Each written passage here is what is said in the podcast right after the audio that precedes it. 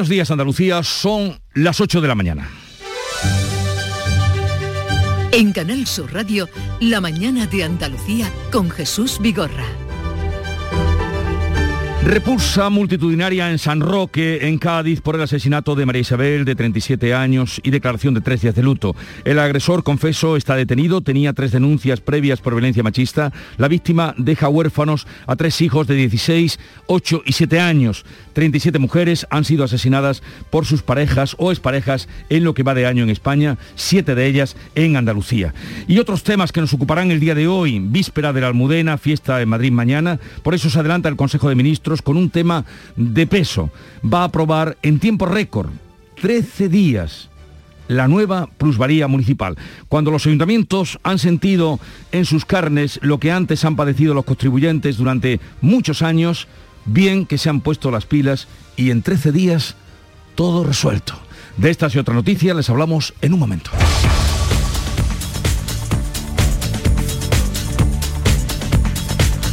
Pero antes, la información del tiempo. Social Energy. La revolución solar ha llegado a Andalucía para ofrecerte la información del tiempo. Comenzamos la semana con cielos poco nubosos o despejados en toda Andalucía y una subida de las temperaturas, aunque habrá aún heladas débiles en zonas altas de la mitad oriental. El viento de componente norte, salvo en el litoral mediterráneo, donde soplará variable y de poniente en el estrecho. Disfruta todo el mes de noviembre del Black Friday de Social Energy y consigue tu tarjeta regalo de hasta 300 euros con tu solución fotovoltaica. Además ahorra hasta un 70% en tu factura de luz y aprovecha las subvenciones de Andalucía. Pide cita al 955 44 11 11 o en socialenergy.es. Solo primeras marcas y hasta 25 años de garantía. La revolución solar es Social Energy. Y ahora la información del tráfico en Andalucía. Vitaldent te ofrece la información del tráfico. En Clínicas Vitaldent queremos verte sonreír. Vamos a ver cómo se circulan las carreteras de Andalucía a esta hora de la mañana. Desde la DGT, Alfonso Martínez, buenos días. Buenos días. Hasta ahora en la red vial de Andalucía les vamos a pedir tengan precaución en eh, Almería y tráfico lento en la 7 Viator, en Viator dirección Barcelona, también en Cádiz, de entrada en la CA33 a su paso por San Fernando y en Córdoba en la 4 en el entorno del Arcángel, en este caso en ambos sentidos. En Granada hay complicaciones en la A92G, en Bobadilla en sentido creciente del kilometraje y también en la GR30 en el Zaidín, en este caso dirección Bailén. En Málaga, tráfico lento en la A7 en la Cala del Moral en sentido Cádiz, en la Cala del Moral hasta el Rincón de la Victoria. También tengan especial cuidado en la MA Venta en el entorno del Carlos Haya en dirección Torremolinos y en Sevilla de entrada a la capital hispalense en la 49 en Camas, al igual que en la 4 en el entorno de Bellavista y en la ronda S30 en el puente del Centenario en sentido a la A4. Hola, soy Nuria Fergo y todos los días me levanto con una sonrisa. Haz tú lo mismo y vuelve a sonreír. Este mes en Vitaldent te ofrecen un 20% de descuento en tu tratamiento de implantología. Llama al 900-101-001 y pide tu cita gratis. En Vitaldent quieren verte sonreír. La mañana de Andalucía con Jesús Vigorra. Vamos a contarles la actualidad de este día que pasa por la localidad gaditana de San Roque, donde viven hoy su segundo día de luto decretado por el asesinato de María Isabel, una nueva víctima de la violencia machista.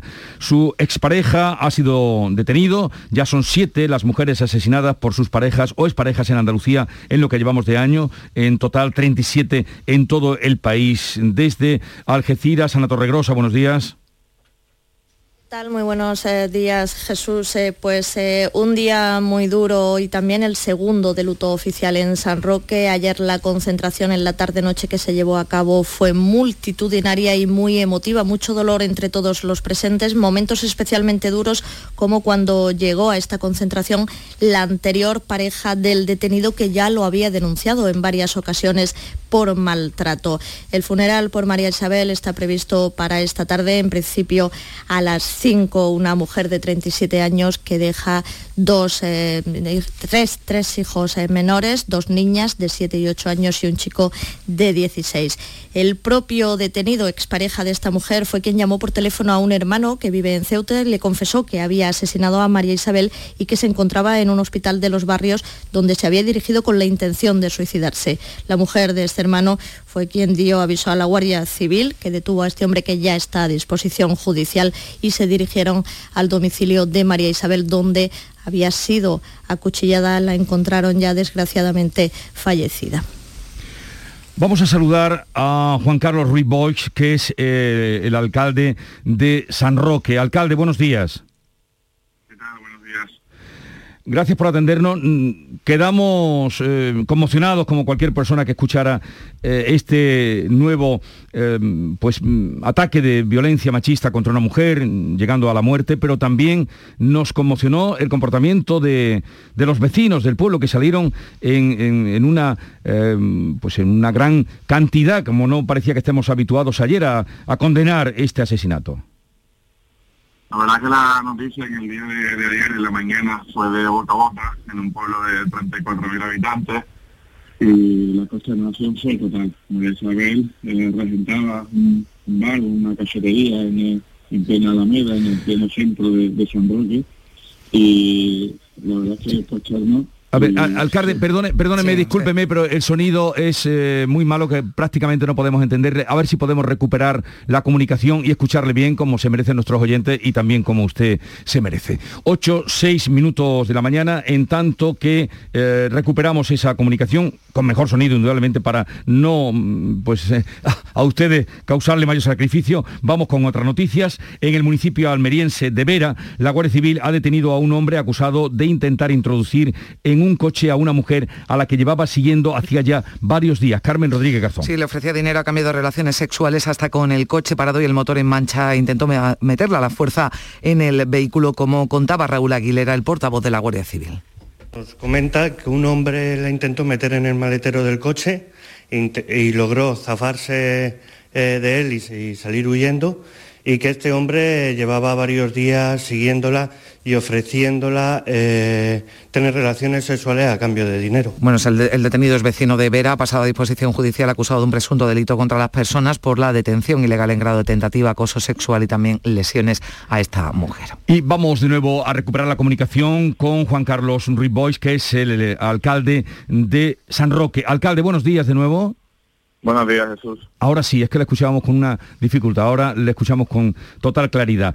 Eh, le comentaba que si nos había conmocionado el crimen como uno más, también nos había provocado pues eh, una sensación indudablemente eh, más conmovedora como fue la reacción del pueblo. En el día de ayer, la tarde, fue muy emotiva, conmovedora y consternado desde la mañana desde que tuvimos conocimiento de ese trágico final, de ese asesinato por parte de su última pareja, de, una persona que convivía con ella, que además le acompañaba en el trabajo, en la cafetería, donde ella era la dueña regentaba una cafetería en la Alameda Alfonso XI de San Roque, y todos conocimos cuando sabíamos el, el asesinato, pues creo que todo el pueblo de San Roque tenía la cara de María Isabel puesta, la visualizaba, sabía la atención, la eh, presencia y, el cómo nos trataba a todos sus clientes. Y la verdad es que ha sido una noticia muy trágica, madre de tres hijos y también pensando en los dos hijos menores del asesino, que también son dos pequeñas, que son también víctimas de, de malos tratos. Y la verdad es que estamos hablando de cinco menores que desgraciadamente tendrán este domingo 7 de noviembre y esta trágico asesinato pues muy presente en sus vidas para siempre. Alcalde, hemos visto eh, en redes también una fotografía reciente, usted ya ha hablado de que era una persona muy popular, usted además ha dicho que era cliente del establecimiento que regentaba, una fotografía precisamente que estaba usted con ella, con María Isabel. Iba muy muy a menudo. El establecimiento, la cafetería Plum está muy cerca del puerto ayuntamiento de, de San Roque y son muchos años, pues prácticamente los 10 años que llevo de alcalde acudiendo muchas mañanas a ese desayuno donde entre su madre y ella pues apoyaban y ayudaban a la familia y una mujer muy trabajadora, muy pendiente siempre de sus tres hijos y con muy mala fortuna, en este caso con habiendo conocido a este, a este ser que lo único que ha, provocado es el cegarle la vida a una mujer joven con mucho futuro por delante y además con muchas responsabilidades, no solo en la cafetería, sino en la vida de sus tres hijos, una adolescente, dos menores que todavía ayer, cuando el pueblo reaccionaba con esa concentración multitudinaria, preguntaba a las abuelas, a las abuelas de, las dos pequeñas, que todavía no sabían nada, todavía no le habían dado la noticia y tienen el equipo de, psicólogos del Centro de Información de la Mujer del Ayuntamiento de San Roque a su disposición y la familia estaba todavía estudiando el momento adecuado para, para una comunicación que creo que, no se va a encontrar en ese momento adecuado porque desgraciadamente no, no, no creo que sea tan fácil de decirle a unas niñas de 7 y 8 años que su madre ha sido asesinada. El joven de 16, Iván, el mayor de los tres hermanos, sí lo conocía ya en el día de ayer, estaba siendo atendido por el equipo de psicólogos del Centro de Información de la Mujer e intentando de poner los recursos para intentar paliar algo, ese daño enorme que ha provocado este asesino, que, pensaba en suicidarse y la cuestión es por qué no lo hizo delante, antes de, atacar y, de acabar con la vida de su expareja, de María Isabel. Estamos hablando con el alcalde de San Roque, un pueblo hoy de luto, Carmen. Sí, alcalde, ¿qué tal? Buenos días. A mí me gustaría preguntarle también, porque está hablando usted de los servicios del ayuntamiento que están atendiendo a estos niños que se han quedado huérfanos de, madre, eh, pero esta mujer, María Isabel, no tiene constancia ¿no? de que hubiera acudido en ningún momento eh, se hubiera puesto en contacto con, el ayuntamiento, con algún servicio municipal, ante el temor de que, este hombre, que parece que tenía antecedentes, además por malos tratos, tenía denuncias anteriores, eh, hubiera, eh, bueno, pues, esta mujer, no sé, haber pedido ayuda o, haberse asesorado. ¿Tienen constancia en el ayuntamiento? Ayer, durante la concentración, creo que fue un momento largo de, de emoción, emoción contenida, pero si pudiera señalar un momento de mayor tensión fue cuando apareció la primera, la primera mujer del asesino, la madre de las dos hijas de este asesino, y únicamente gritaba, nadie me creía, nadie me creía. Ella sí lo había denunciado, él estaba dentro del circuito, el circuito de, eh, personas que tienen que ser vigiladas por violencia de género, y ese momento fue muy muy duro, muy duro. Y este alcalde no conoce que María Isabel lo hubiese denunciado previamente. Sí que eh, nos enteramos en el día de ayer de que su primera mujer y madre de sus dos niñas, de Daniela y, de Estela, eh, sí la había denunciado y sí eh, avanzó entre la multitud de personas que se acumulaban ayer en la nave de Alfonso con ese grito de, de nadie me creía, nadie me creía. Algo ha fallado entonces, ¿no, alcalde? Yo creo que la sociedad en general hemos fallado, las instituciones también, y por eso yo hacía un llamamiento ayer y hoy lo vuelvo a hacer, aquí hay que colaborar y contribuir todos con las fuerzas y cuerpos de seguridad del Estado.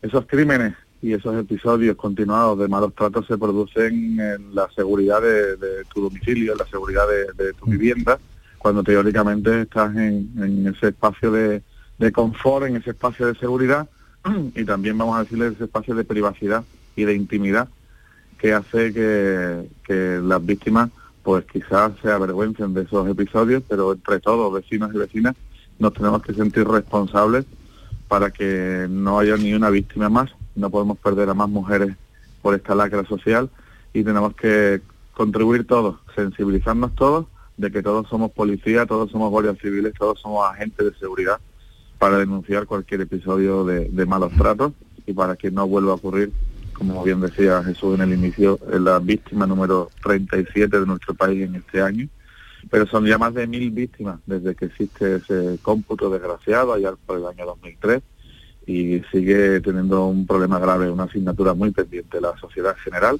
y tenemos que trabajar por, por acabar con esta, con esta lacra social de la violencia de género. Juan Carlos Ruiz Bosch, eh, alcalde de San Roque, y esta mañana dábamos una cita que, repito, ahora que usted decía, hemos fallado la sociedad, nadie me creía, nadie me creía, eh, lo que decía ayer esta primera mujer del asesino.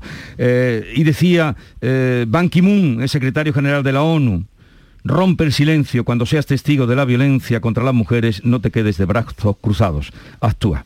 Eh, alcalde, eh, gracias por atendernos, un saludo y nuestro más sentido pésame a usted, a su pueblo y a los familiares de la víctima. Muchas gracias. Un saludo a todos. 8.14 minutos de la mañana y vamos con otro asunto. Hoy está previsto eh, el entierro del hombre de 73 años cuyo cadáver era localizado este fin de semana junto al de una mujer de 60 dentro de un coche hundido en el agua cerca de la playa del Espigón de Huelva. El juez ha decretado secreto de sumario y se reserva de momento el resultado de las autopsias que ya se han realizado. Sonia Vela. Según la policía, en una primera inspección los cadáveres no presentaban signos de violencia, aunque como dice Jesús, no ha trascendido el resultado de esas autopsias que se les practicaban este pasado domingo. El cuerpo de Paqui ya ha sido incinerado, hoy recibe sepultura Enrique. La investigación continúa abierta, pero la principal hipótesis es que la misma noche de la desaparición de ambos, la noche del 26 de octubre, sufrieran un fatal accidente y el coche terminara en el fondo de la marisma. Y en Málaga, una mujer ha sido detenida por maltratar a su bebé de 15 meses en plena calle. Alicia Pérez. Pues sí, el juez ha ordenado prisión para ella, está acusada de maltratar a su bebé de tan solo un año de edad. Varios testigos llamaron a la policía tras presenciar esa supuesta agresión en plena calle y el padre también arrestado presenció los hechos. El juez lo ha puesto en libertad provisional tal y como cuenta el Diario Sur. El bebé ya está bajo tutela de la Junta, los padres no pueden acercarse a ella por decisión del juez Fíjate que la policía recibió un aviso por parte de los testigos en el que se denunciaba este hecho y después acudieron al domicilio de los arrestados. Allí pudieron comprobar además que estaba lleno de heces, de restos de comida, de cristales, de colillas y que la niña no estaba atendida. El informe policial ya está en el juzgado número 5, que estaba de guardia y que continúa con esas investigaciones. Son las 8.16 minutos de la mañana. En un momento vamos a hablar con Juan Espada, secretario general del Peso de Andalucía. La vida es como un libro y cada capítulo es una nueva oportunidad de empezar de cero y vivir algo que nunca hubieras imaginado. Sea cual sea tu próximo capítulo, lo importante es que lo hagas realidad. Porque dentro de una vida y muchas vidas, ahora en Cofidis te ofrecemos un nuevo préstamo personal de hasta 60.000 euros. Entra en cofidis.es y cuenta con nosotros. Recuerda, este jueves es el 11 del 11 de la 11 y para que no se te olvide comprar tu cupón, te lo ponemos muy facilito. ¿Cuántos millones tiene? El premio mayor? 11. ¿Y cuántos premios hay de un millón? 11. No te quedes sin tu cupón. Ya sabes, un premio de 11 millones y 11 premios de un millón. 11 del 11 de la 11. El día que recordarás siempre. 11. Juega responsablemente y solo si eres mayor de edad. En cofidis.es puedes solicitar cómodamente hasta 60.000 euros, 100% online y sin cambiar de banco. Cofidis, cuenta con nosotros. La mañana de Andalucía con Jesús Vigorra.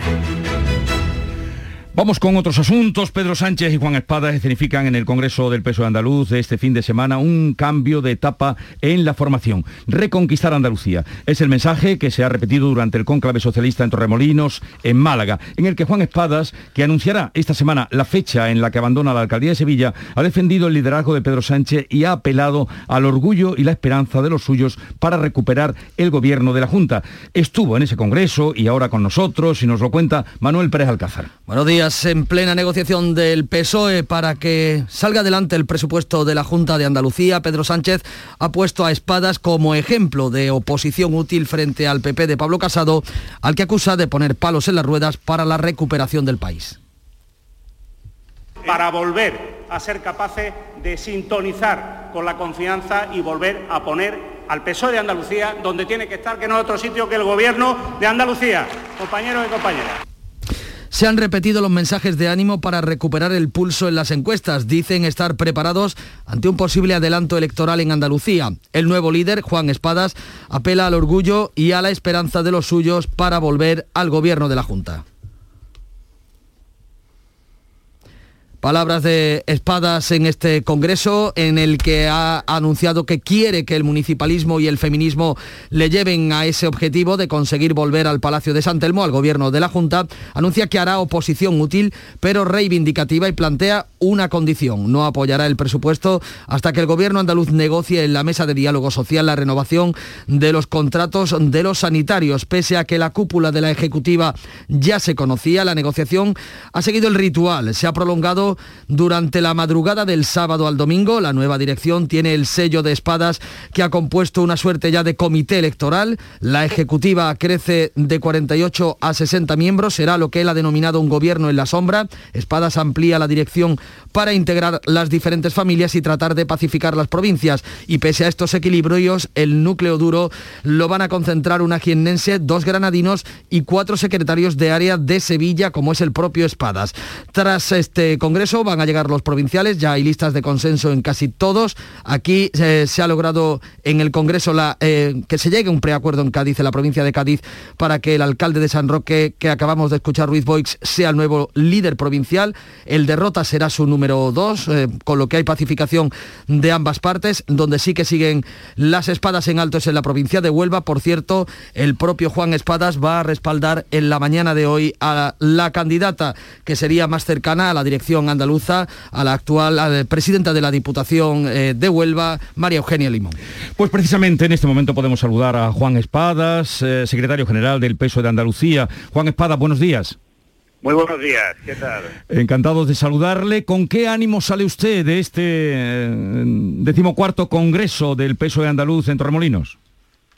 Bueno, pues con el mismo que entré, porque ya entraba muy ilusionado, muy emocionado y bueno, pues ahora además con las pilas muy cargadas por, bueno, pues el respaldo de toda la organización, con un nuevo equipo, sobre todo, que nos permite eh, comenzar un trabajo riguroso, serio, bien planificado y que en los próximos meses va a empezar claramente a dar muestras de lo que debe ser el nuevo proyecto de los socialistas para gobernar Andalucía. Eh, ha ampliado usted la ejecutiva que pasa de 48 a 60 miembros, se rodea también de alcaldes y concejales. Eh, ¿Con qué sentido? Pues fundamentalmente poder distribuir y especializar el trabajo de los miembros de la ejecutiva y que en este caso pues eh, no es un formato como el normal o el anterior en el que los miembros de la ejecutiva asistían a, a las reuniones de la ejecutiva fundamentalmente, pero bueno, esto tiene otra forma de plantearse con un esquema de áreas y equipos de trabajo sobre los grandes retos que tiene en este momento la sociedad andaluza y sobre los que vamos a crear evidentemente pues un perfil de personas especializadas en los temas, grupos de trabajo y sobre todo movilización y mucha participación y escucha activa con los ciudadanos. Por tanto es claramente eh, un equipo de trabajo pensado para poder gobernar Andalucía. Bueno, como todos ustedes saben, Juan Espadas es secretario general del PSOE, pero también alcalde de eh, Sevilla. Ya anunció usted que dejaría esta semana. ¿Nos puede decir cuándo va a dejar usted la alcaldía? No, dije exactamente que esta semana tendrían eh, noticias e información respecto a cuáles eran mis planes y por tanto así lo haré y eh, los próximos días les comunicaré cuál será el proceso y, los tiempos ¿eh? en, relación con este tema. ¿Y el sustituto? Pues evidentemente hoy no toca, como se suele decir. En ese momento, cuando le eh, comente cómo vamos a hacerlo y cuáles serían los plazos. No se preocupe que en el momento oportuno y siempre después de reunirme con mi equipo haremos pública cuál es la propuesta del Grupo Socialista en el Ayuntamiento de Sevilla.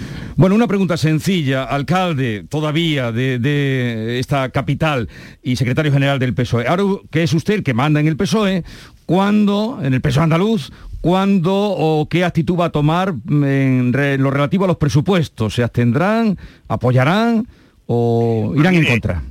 La misma actitud que hemos mantenido desde primeros de septiembre, que era eh, la mano tendida y la disposición al diálogo con el gobierno andaluz, pero que a cambio ha recibido pues eh, prácticamente casi ningún diálogo, por no decir prácticamente inexistente, porque cuando uno hace propuestas espera sobre todo que, esas propuestas se negocien, se acojan o sencillamente se les diga que no.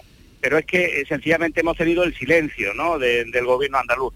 Mire, el camino que, emprendía, en este caso el presidente y el propio Consejo de Gobierno aprobando el presupuesto el otro día sin contener a nuestro juicio elementos clave para esa negociación, hace que, que sea imposible que nosotros en estos momentos podamos aceptar un presupuesto que impone unas condiciones, no negocia ninguna de las que en este caso eh, habíamos generado en ese escenario de diálogo. Y mire, eh, negociación significa que dos se ponen de acuerdo, no que uno le impone al otro sus reglas de juego. ¿Seguirá usted de alcalde hasta que se dilucide eh, la postura del peso en los presupuestos de la Junta? Bueno, mire, yo ya asumí desde el mes de julio la dirección política, aunque no esté en el Parlamento, de mi grupo, como consecuencia de, haber sido elegido candidato a la presidencia de la Junta y a continuación secretario general. Por tanto, eh, ese rumbo y esas negociaciones, lógicamente, con los miembros del grupo parlamentario, las dirijo ya desde hace unos meses y obviamente voy, voy a seguir en esa dirección. Por tanto, eh, en eso no, no ha cambiado nada la posición y, lógicamente, es el grupo parlamentario ahora ya, con el Parlamento en sede parlamentaria, quien irá dando los pasos en la dirección que marque, lógicamente, el partido. ¿Y el presupuesto del Ayuntamiento de Sevilla, el presupuesto municipal, lo dejará usted aprobado o puede que se vaya antes de aprobarlo?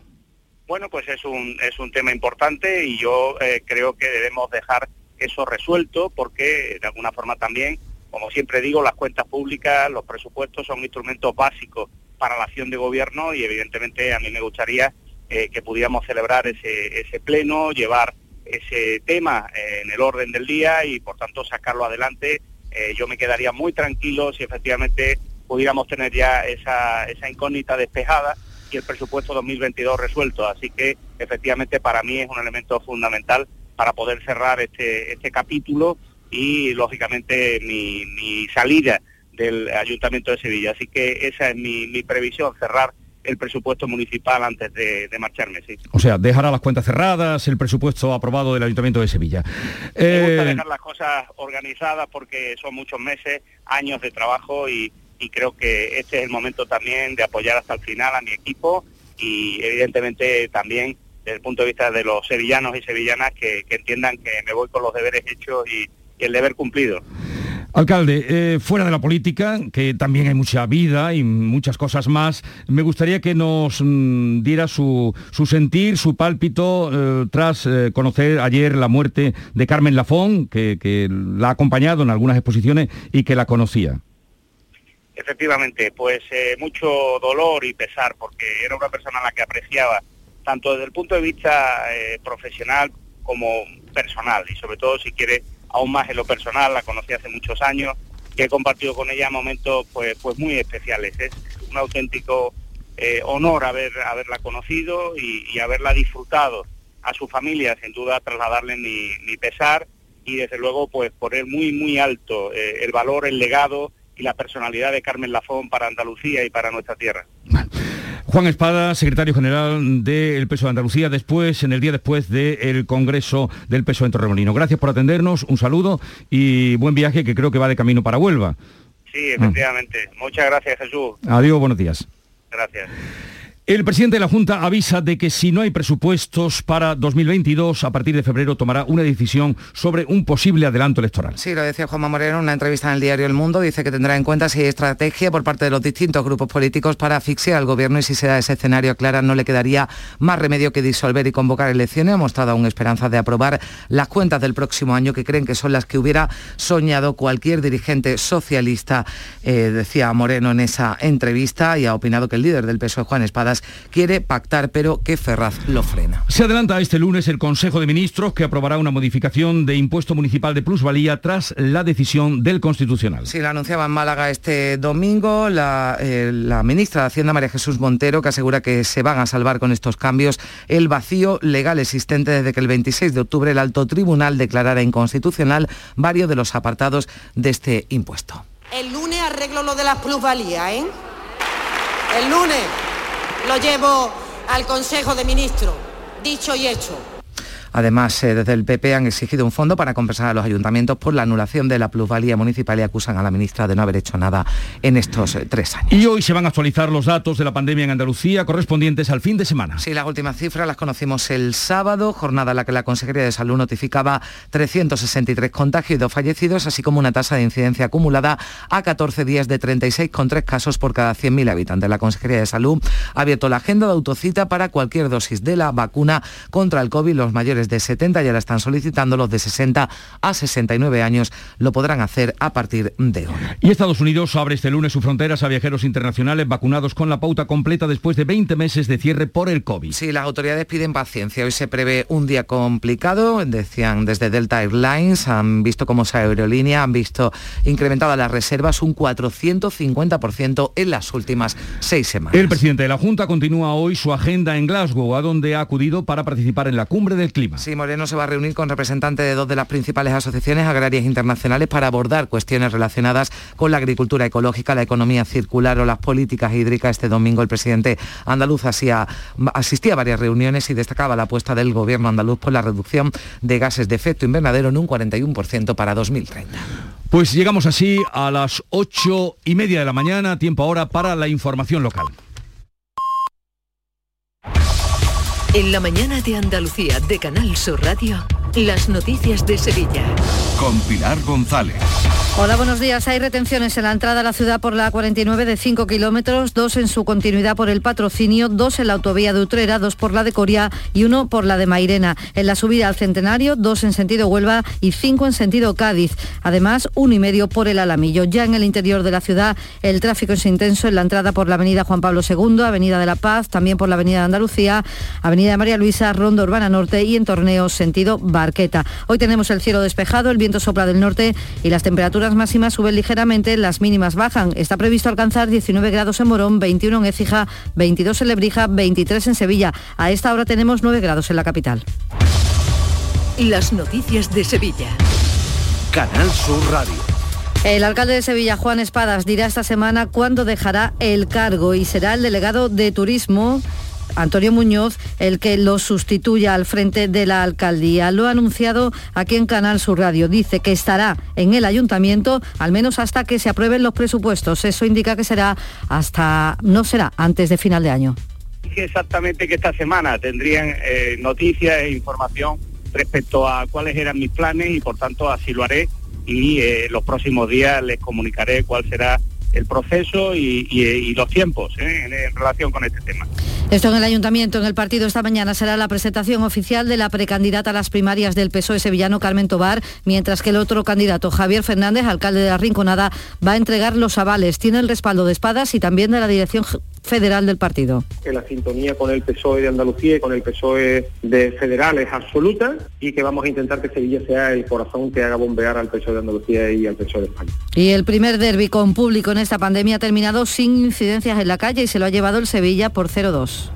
Sevilla 2000, tu inmobiliaria 100% sevillana y la más recomendada de Sevilla, te ofrece la información del deporte y te desea que tengas un buen día. Pues así, con esos detalles del derby. Nuria Gaciño, buenos días. Buenos días, nuevo derby que se lleva el Sevilla, esta vez en el Benito Villamarín por 0 a 2, con un golazo de Acuña en el 55 de partido y de Bellerín en propia portería cuando faltaban 10 minutos para el final. Control del Sevilla desde el primer momento y dominio absoluto en la segunda parte tras la expulsión de Guido justo antes del descanso. El Sevilla mantiene la tercera posición Está empatado a 27 puntos con el Real Madrid y a solo un punto de la Real Sociedad y con un partido menos. El Betis, en cambio, sigue en el quinto lugar a seis puntos de los sevillistas. ¿Quieres vender tu vivienda en 30 días? Inmobiliaria Sevilla 2000. Especialistas en servicios al propietario. Le regalamos valoración de su propiedad, certificado energético registrado, reportaje digital profesional con vídeo más planos y publicamos su inmueble en más de 100 portales inmobiliarios. Inmobiliaria Sevilla 2000. Única inmobiliaria de Sevilla con certificado de calidad AENOR ISO 9001. Búsquenos en internet o en 955 51 esta mañana se celebra el funeral a las 10 en la parroquia de San Nicolás por la pintora y escultora sevillana Carmen Lafón, fallecida a los 87 años. El mundo de la cultura y las artes está de luto. La consejera de Cultura, Patricia del Pozo. Se nos va una, una gran mujer, hija predilecta de Andalucía, una sensibilidad extraordinaria con los paisajes de nuestro Guadalquivir, de nuestra Andalucía.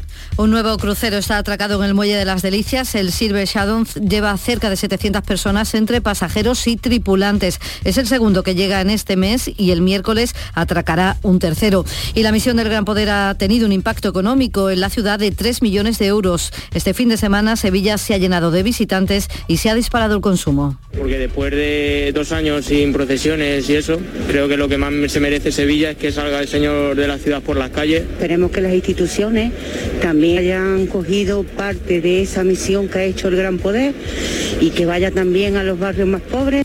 El Festival de Cine que ha comenzado este fin de semana tiene hoy una importante cita en el Teatro Lope de Vega con la gala de entrega del premio a la trayectoria de Canal Sur, que este año es para el director de fotografía Alex Catalán. Recibirá el galardón de manos del director general de Canal Sur, Juan de Mellado decir, un fotógrafo, una dilatada trayectoria al que desde Canal Sur estamos muy contentos de que sea este año el, premio Trayectoria que se entregará en una gala que se celebrará el 8 de noviembre en el Teatro Lope de Vega.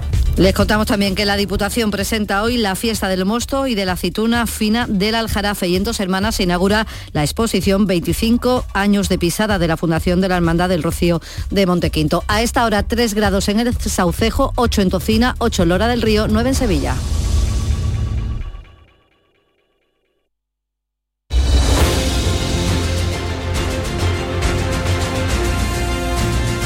8.35 minutos de la mañana, sintonizan Canal Sur Radio. En un momento entramos en tertulia de actualidad, eh, conversación, mesa de diálogo con Estela Benoz, Pepe Landi y Javier Caraballo.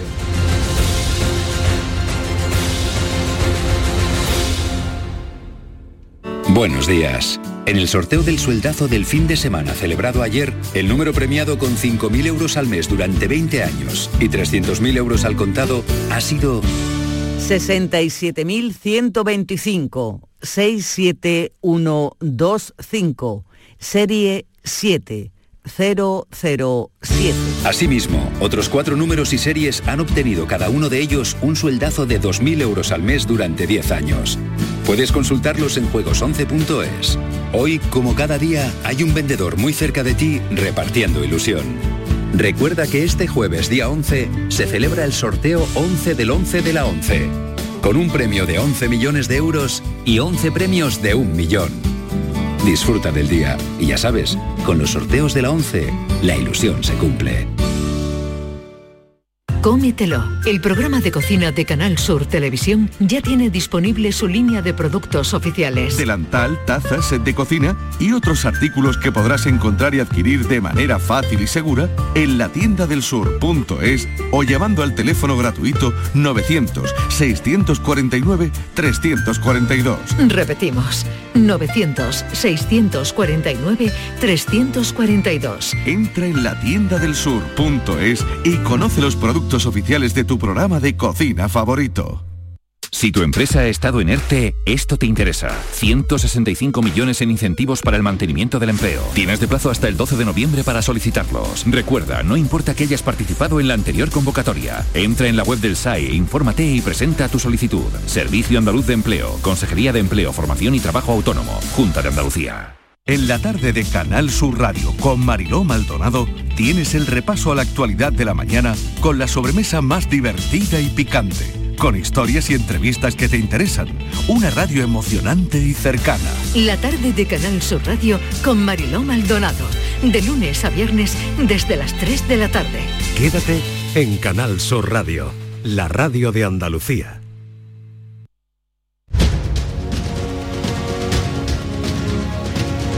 La mañana de Andalucía con Jesús Vigorra. Y con Estela Benó, buenos días. ¿Qué tal? Muy buenos días, Jesús. Tú decías que esto es una mesa de diálogo, sí, pero no bilateral, sino multilateral. Multilateral, una Ah, mesa de eso, diálogo. eso. es que no solo van a tener mesa de diálogo esas interminables. que Eso, nosotros estamos un poquito más dispuestos a charlar de, otras cosas. Pepe Landi, redactor jefe de La Voz de Cádiz, buenos días. Muy buenos días, ¿qué tal? Y Javier Caraballo, del Confidencial, buenos días.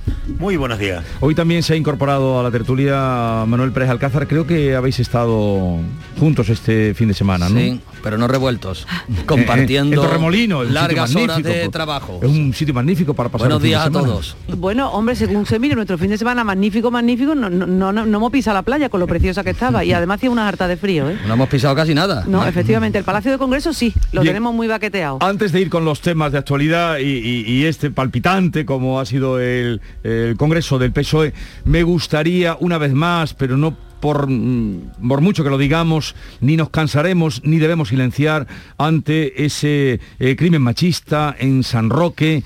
Eh, terrible de una mujer con 37 años, deja tres hijos y en la concentración de ayer, para colmo, viene la primera mujer del presunto asesino gritando, no me creíais, no me creíais, como nos contaba el alcalde hace un momento.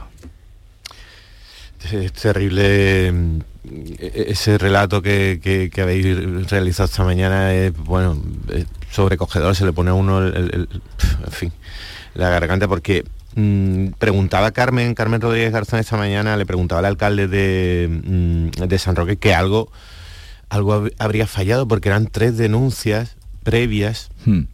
eh, por eh, violencia machista, la eh, primera pareja, la, la anterior mujer, gritando esto ahí en, el- en- la concentración, bueno, da la sensación también muy es fácil y es muy cruel también sacar conclusiones ahora a, a- a toro pasado, pero mm, bueno, sí da la sensación de que, de que efectivamente algún eh, mecanismo de alerta mm, ante una persona reincidente en este tipo de, de barbaridades, pues, pues a- un, episodio de este tipo, de algún, tipo de falta de, comunicación y de control se ha dado, pero bueno, ya claro, ahora verlo todo es muy es bastante más sencillo que trabajar en esa, en esta barbarie todos los días. ¿no? Es absolutamente estremecedor. Y, yo cuando entrevistaba al alcalde de, de- San Roque, eh, eh, pensaba en primer lugar en, en- los hijos de, ella, en la, época esta en la que entra ahora de, de- Navidad y, los tres hijos pequeños de, ella, de la mujer a que ha sido asesinada, incluso también en los dos hijos de él, del asesino. Cinco niños pequeños, Sí. que, que, en fin, eh, y esta mujer de tan solo 37 años. es que es terrible, 37 años. Yo, eh, cuando ella ha dicho e- esa escena que, que- que tú remeborabas ahora Sí. de, de- de No me creíais, no me pareja diciendo no me creíais. Es que eh, todo esto es muy importante, eh, es muy importante eh, desde luego para, para eh, las cuestiones policiales y judiciales, pero tiene que ser fundamental para las mujeres. O sea, vamos a ver que, que, eh, yo, yo supongo que todo esto es muy complicado, pero eh, digo detectar a, un maltratador, pero ni un pase, ni una consideración, por favor, a la primera, a la primera eh, intento de, de- de control, de, de- celos, de agresividad, son las mujeres las primeras que tienen que decir no, por ahí no, y, y- y no adentrarse en ninguna relación con un tipo que pueda salir por esto. Yo entiendo que esto será absolutamente complicado, pero si hay un tipo que viene ya de una relación así, la prevención de las mujeres tiene que ser absoluta. Yo lo que mm, coincido con vosotros plenamente, ¿no? Esto es una cosa que es que se te pone el cuerpo malo de pensarlo, ¿no? Tanto que tú decías, Javier, tanto los cinco niños que se quedan, que es que son víctimas también, como todo lo que ha pasado con el asesinato de esta mujer. Pero yo creo que es que al final nos lleva a la, reflexión de que parece que está todo hecho, parece que eso ya lo hemos superado, que hombre, que exagera tanto decir de la violencia machista, eso es mentira, no, pues no. Desgraciadamente lo vivimos todavía cada día y esta señora, una chica con 37 años, pues ha pagado mm, los errores de un sistema que creemos que funciona bien, pero no funciona bien, porque no se trata solo de que hay casos en los que no se denuncia por diferentes cuestiones psicológicas o familiares que esas personas están tan absolutamente dominadas que no son capaces de dar paso. Es que en este caso había antecedentes, como habéis contado, la primera mujer ya había alertado y no ha valido para nada. Luego hay que mm, de, verdad tomarse esto en serio en una reflexión, mm, porque es que, es que esta mujer la han matado, o sea, es que no tiene más, no, no tiene otra, otra aplicación. Entonces, yo creo que nos debe llevar también a todos a reflexionar un poco sobre esto y también eh, que eh, parece que hemos bajado un poco la guardia, ¿no? Antes los vecinos, la familia, los colegios, cuando eh, notaban alguna cosa de esta, inmediatamente denunciaban. Hemos pasado una etapa que parece que no, que hemos vuelto a meter eso en el ámbito privado. Y no puede ser. Cuando una persona, cualquiera, cualquiera de nosotros, tenga la más mínima sospecha, debemos, debemos tomar carta en el asunto. Porque si luego no pasa nada y resulta que era infundado, pues mira, estupendo. Pero si hay un fondo de verdad, que en los casos que se suele denunciar, generalmente hay un fondo de verdad, hay que, hay que seguir apretando ahí porque es que, es que al final está en juego la vida de las personas y ya digo, está en lo que tú decías, Javier, tenemos cinco víctimas que están vivos los niños y además, mm. por supuesto, la familia de ella y además la, chica a la que han asesinado. Pero Estela, no, no, no conocemos, por lo menos yo, yo no conozco detalles de, lo que ha ocurrido como para poder afirmar que se ha silenciado. no, me refiero en este caso concreto. Yo, en fin, yo eh, no, no, no, no. Y tampoco ha fallado el sistema. Eh, el sistema tal cual no nos ha fallado, porque si hubiera habido una denuncia previa que se ha ignorado, que, si el tipo hubiera eh, transgredido una orden de alejamiento, pero es que no se da en ninguno de estos casos. Sí, pero la, primera mujer lo ha dicho, no me creía, y luego ella mm. sí lo había planteado, quiero decir. No sabemos hasta dónde llevó la denuncia. Claro, por eso digo que, esa sospecha es lo que tenemos que mantener un poco la atención en esas cosas, que a lo mejor, oye, pues si son denuncias infundadas, pues que se investigue, y, pero en el caso que estamos viendo no lo ha sido. Y yo mm. creo que la mayoría de los casos que se producen en este tipo de situaciones no lo son. No digo que este caso se haya silenciado, digo que en general hay como una tendencia a un retroceso que se está viendo en la sociedad y que tenemos que permanecer con el piloto rojo encendido. No puede ser no lo podemos permitir porque al final mira lo que pasa, ¿no? Y, además con, la, con el agravante de que parece, cada vez nos llegan más alertas también de que entre la gente más joven, entre los adolescentes y los jóvenes, los casos van creciendo en porcentaje y además la percepción que tienen cada vez más jóvenes es que la, bueno, que la violencia de género como que mm, tiene algún tipo de justificación eh, sentimental, amorosa, en fin, esa, esa barbaridad que, que, se nos metió en la cabeza o que se les metió alguno en la cabeza durante, durante algún, tiempo, algún tiempo parece que va ganando terreno. Pero en este caso, yo por, por eh, matizar lo que contabais, es verdad que no, sabemos si el sistema como tal, como, como administración, como fiscalía, policía, ha habido algún tipo de error. Pero lo que, ¿eh? claro, no, no. Lo que sí parece es que como, sistema, como entendido como sistema social, como nosotros, nosotros hemos fallado, porque mm, esta mujer eh, gritando en la concentración, no me creéis, no me creéis, da la sensación, mm, en fin, parece bastante evidente que, mm, que algún aviso ha sido ignorado por, me refiero a nosotros, por su entorno, por vecinos, por, familia, por la, propia víctima. Mm. Por, eso decía yo que no podemos permitirnos ese retroceso. ahí es donde ha, podido estar el fallo, ¿no? el, error no, no probablemente en la administración, ¿no? Mm, bueno, eh, desde luego nuestra repulsa, condena, eh, estremecía la, cantidad también era una persona muy popular que salieron a, la calle ayer en San Roque. Eh, está con nosotros nuestro querido Manuel Pérez Alcázar porque eh, decía que habían estado juntos, habían coincidido en el Congreso del Peso de Andaluz celebrado en Torremolinos. Acabamos de hablar con el alcalde. Eh, el alcalde de Sevilla, que es secretario general. Todavía alcalde, sí. Y, que no va a dejar de serlo hasta que no apruebe los presupuestos. En una de sus respuestas ya nos ha dado una pista bastante clara, ¿no? Ha dicho que quiere dejar aprobado el presupuesto municipal, que eso va a ser para más o menos finales de año, pues pues ya sabemos que Espada va a estar en el Ayuntamiento de Sevilla hasta finales de diciembre y una vez cumplido ese trámite, si es que consigue el apoyo para sacar adelante las cuentas, pues eh, dejará el y, Y ha dicho, ha dicho también que, Antonio Muñoz va a ser el que lo sustituya. No lo ha dicho, Le he preguntado por el sustituto, pero ha dicho que lo dirá cuando diga mm. quién será el sustituto, que lo dirá cuando anuncie su retirada. Espada no lo ha dicho Javier, pero mm, todo apunta a que eso está bastante cocinado, sí.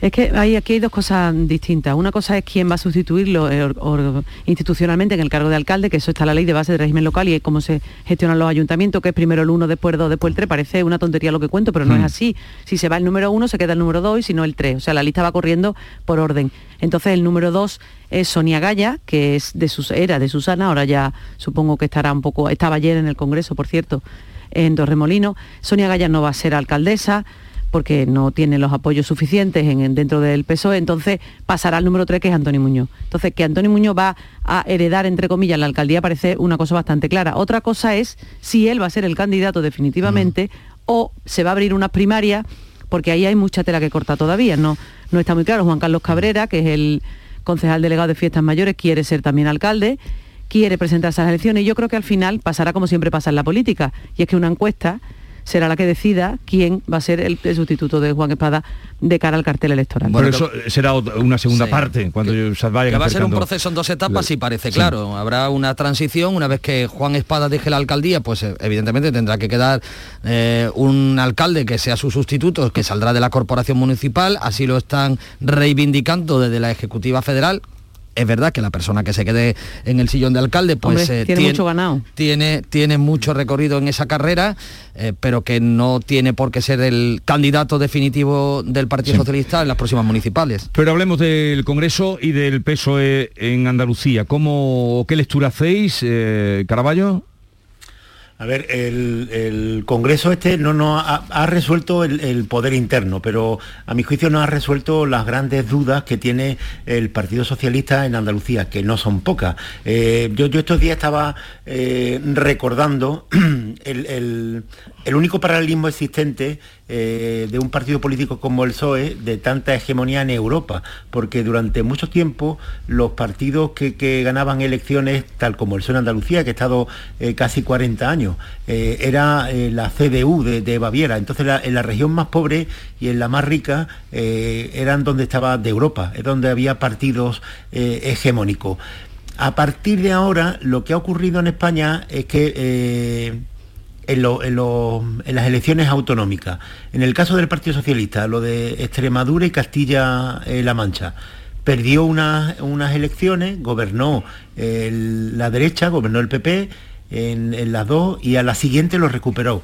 Cuando no ha ocurrido así, cuando el partido que, eh, se ha instalado en el poder eh, tanto el Partido Socialista como el PP eh, ha conseguido superar la primera legislatura, se abre un periodo largo de por lo menos, eso es lo que dice la, historia, ¿eh? de 10, 15, 20 años. las sucesiones, la alternancia se da, es mucho más ágil en el gobierno de la nación que en las comunidades autónomas. ¿Cuál es el pánico ahora del Partido Socialista en Andalucía? Que si no recupera ahora el gobierno de la Junta de Andalucía, ¿quién te dice a ti que el Partido Popular en Andalucía no se instala en el poder de la misma forma que lo ha hecho en Valencia, donde al principio gobernaba eh, el Partido Socialista y estuvo 20 años, como lo sucedió en Galicia, como ha sucedido en Madrid, que lleva 24 25 años. Entonces, claro, si Juan Espada no consigue en estas primeras elecciones llegar a la presidencia de la Junta, tal y como hicieron sus compañeros de Extremadura y de, la y de Castilla-La Mancha, las dudas en el, en el PSOE, que solo está acostumbrado a ganar y a gobernar Andalucía, serán mucho mayores. Estas son las las fundamentales. Luego ya hay otras que a nivel orgánico de composición que también podemos comentar si os parece.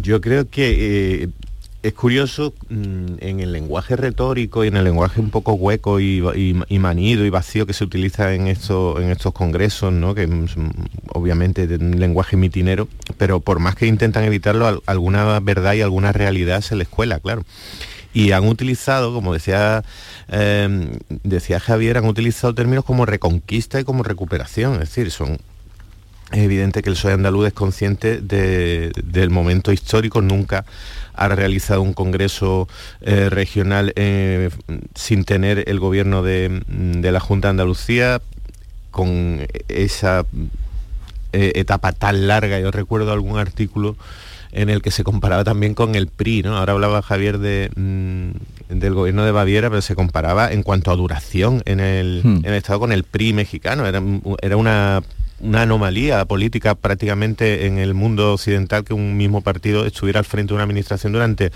más de 38 o 39 años. Era algo realmente...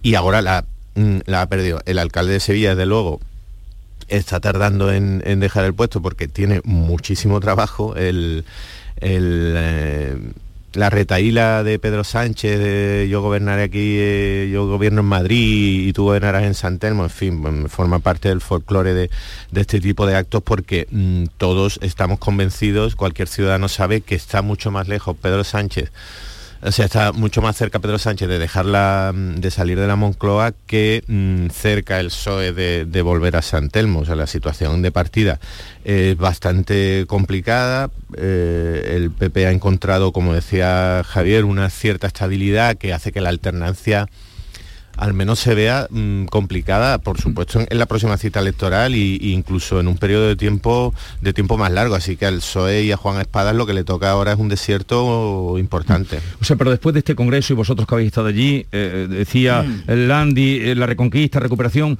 eh, se ha solidificado el partido. Yo me hacía aquí un par de notas a tenor de lo que le escuchaba a Javier, también a Pepe, ¿no? Mm, de este Congreso salen unos objetivos cumplidos y otros a cumplir.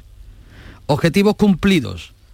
Una cosa que estaba pidiendo eh, las bases del partido desde hacía meses, que era superar la etapa anterior, superar la etapa de Susana Díaz, que había generado desánimo, desapego, no solamente entre, los, entre una gran parte de los militantes, sino incluso entre los votantes. Y hay datos. 400.000 votantes del eh, PSOE se quedaron en la abstención en las últimas elecciones andaluzas. Eso es. Para mm. Ferraz también ha habido objetivos cumplidos. Han conseguido después de siete años tener bajo su control, tener plena sintonía con el PSOE andaluz, que es la federación más importante de todo el PSOE.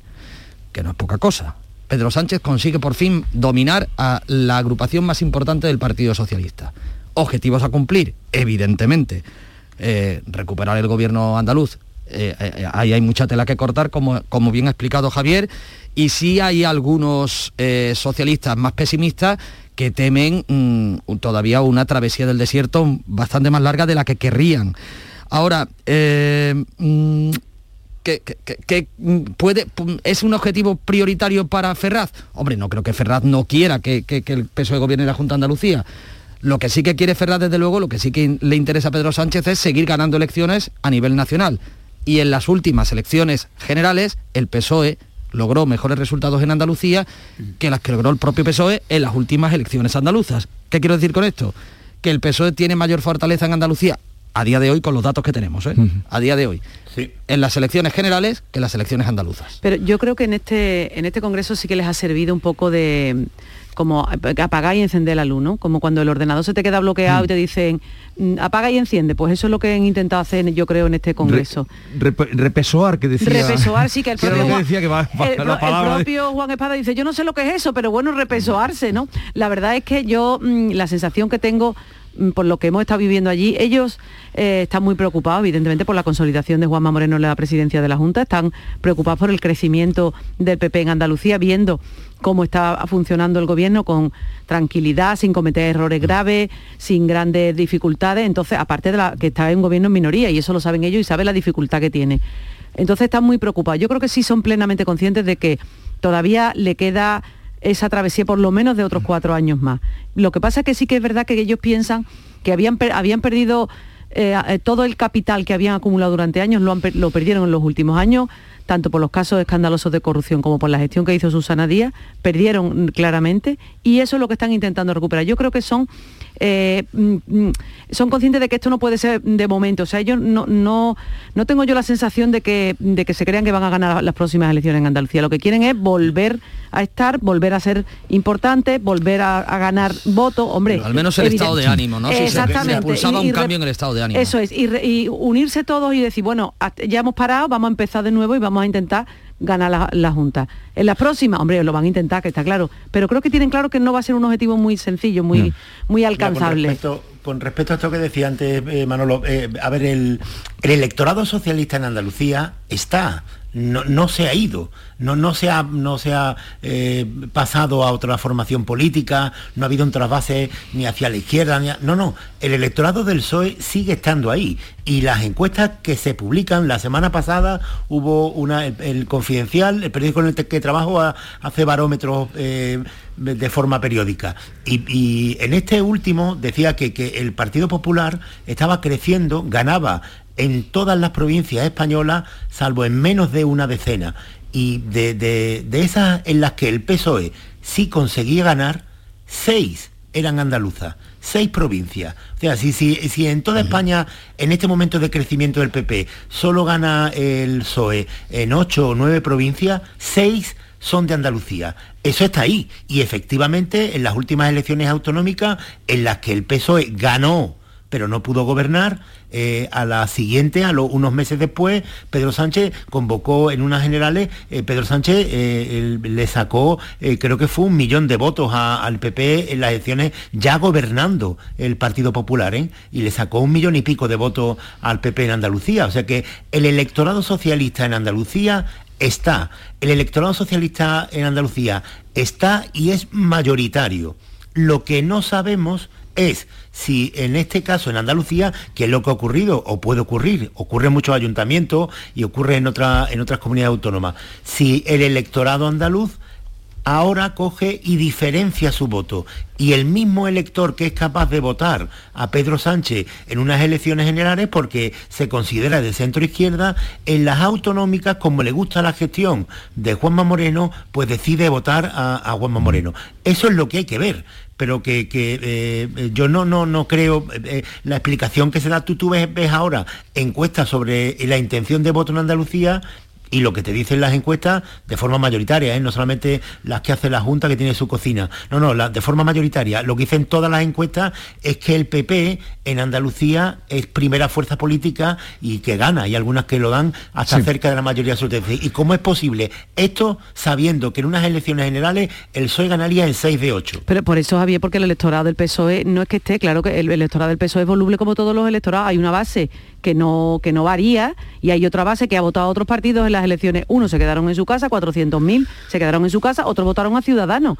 Y ahora la, clave del asunto, que es lo que les preocupa a ellos por los datos que van teniendo, es cómo hacemos para que esa gente que es capaz de votar a Juanma Moreno porque ha visto que venía a la derecha, venía a la derecha y no ha pasado nada, las cosas han seguido funcionando y vamos hacia adelante, pues ahora cómo hacemos para para frenar esta sangría. Eso es lo que están trabajando. Eh, seguimos después de las 9 con eh, Esteban Benó, Pepe Landi y Javier Caraballo. Liberamos a Manuel Pérez Alcázar. Un abrazo a eh, todos. Un placer reencontrarme con vosotros aquí. Hasta luego. Adiós.